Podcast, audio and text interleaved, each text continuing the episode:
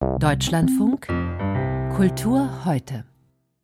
Ist Cornelia Schleimer ein internationaler Superstar? Vermutlich noch nicht ganz. Aber sie ist ja auch glücklicherweise noch sehr lebendig. Ganz anders Vermeer. Da hieß es schnell ausverkauft. Innerhalb von zwei Tagen haben Besucherinnen und Besucher mehr als 400.000 Tickets erworben. Eine Show der Superlative, eine Kunstausstellung im Rijksmuseum in Amsterdam. Ein Blockbuster-Event, wie es in dieser Form schon lange nicht mehr dagewesen ist. Ab morgen, 6. März, so ist es auf der Homepage des Hauses zu lesen, soll es wieder neue Tickets, neue Slots geben, um die auch von Kritikerinnen und Kritikern hochgelobte Schau zu sehen. Über die Faszination solcher Kunstevents habe ich vor der Sendung mit dem Kunstkritiker von der Zeit, Hanno Rauterberg, gesprochen und ihn zunächst gefragt, Herr Rauterberg, wenn man bedenkt, dass das Wort Blockbuster ursprünglich aus der Kriegsführung kommt, wo es hieß, einen ganzen Block wegbomben, dann in die Popkultur überging, ist dann Vermeer eine Art Popstar der Kunstgeschichte?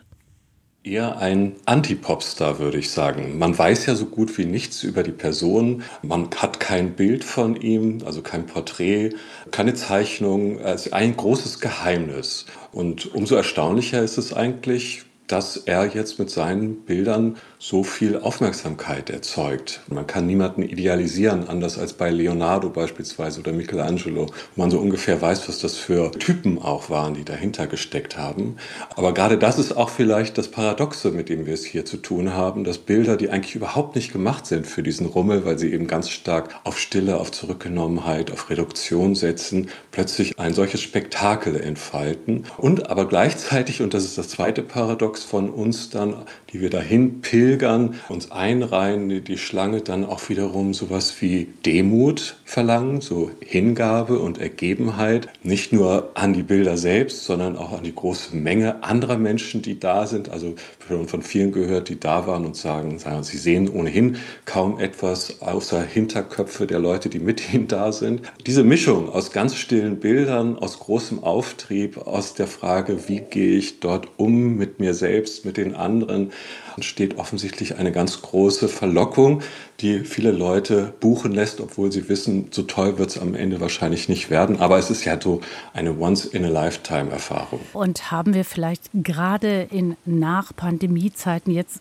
noch stärker das Bedürfnis nach diesen Once-in-a-Lifetime-Erfahrungen und vielleicht auch nach dem Bad in der Menge? Also Vermeer hat ja bevorzugt Frauen gemalt, die ganz für sich sind, die in sich versunken sind, Letztlich sind es lauter Innenweltfiguren. Also er guckt auch ganz selten mal auf die Stadt hinaus in den Himmel. Und wir tatsächlich, die wir zwei, drei Jahre lang solche Innenweltmenschen waren, dank digitaler Technik immer nur auf abwesende Weise anwesend, die wir blicken nun ergriffen neugierig auf diese Frauen und fast kann es einem so vorkommen, als wollten wir uns damit vielleicht auch verklärend an die Pandemiejahre erinnern, an die schöne, stille Einsamkeit, die Zurücknahme alles Außerweltlichen. Das ist natürlich ein verklärender Blick, wie gesagt, zumal alle, die jetzt nach Amsterdam reisen, eben zu totalen Außenweltmenschen werden im Trubel dieser Stadt, im Trubel dieser Ausstellung.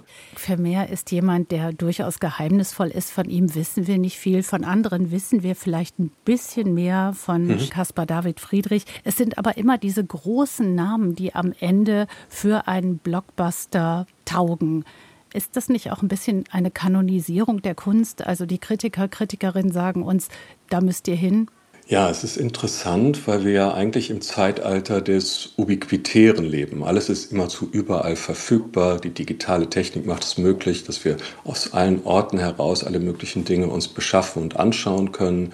Außerdem scheint ja auch die Idee des Originals eigentlich nicht mehr viel zu taugen, vor allem, denn von allem und, und jedem gibt es perfekte Kopien, erst recht in unseren Gen- und Klonepoche. Umso stärker ist aber, glaube ich, die Sehnsucht nach diesem Unwiederbringlichen, diesen Momenten des Es ist nur jetzt zu haben. Und nicht zu unterschätzen ist natürlich auch das Gefühl, ich bin dabei gewesen. Ich war Teil jener, die der Kunst teilhaftig geworden sind.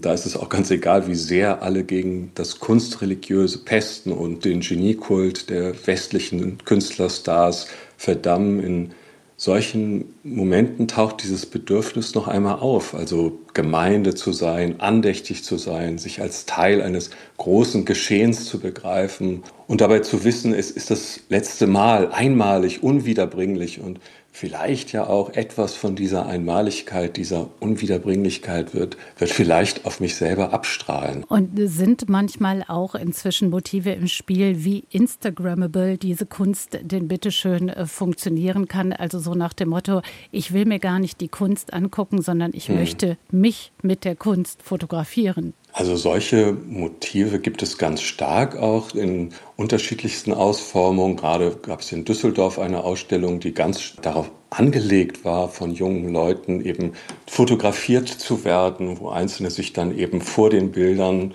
fotografieren. Bei Vermeer ist das, glaube ich, schon deshalb schwierig, weil die Bilder so klein sind im Format. Und es gibt auch jeweils vor den Bildern so Absperrgitter. Also man kann auch nicht besonders dicht heran, um seinen eigenen Kopf neben die Köpfe von Vermeer zu stecken und sich quasi damit ins, selbst ins Bild zu setzen. Und das ist vielleicht auch ein Faszinosum dieser spezifischen Schau jetzt in Amsterdam, dass sie sich bei aller Reproduzierbarkeit, bei allen Dingen, die von dort aus wiederum medialisiert in die Welt hinausgepustet werden, doch auch entzieht. Sie bleiben eben ein großes Rätsel und dieses Rätsel ist zu einem Überfluss auch noch schön und auch das ist natürlich eine große Verlockung sagt Hanno Rauterberg über den flamboyanten, aber auch flüchtigen Genuss von Blockbuster-Ausstellungen am Beispiel von Vermeer in Amsterdam.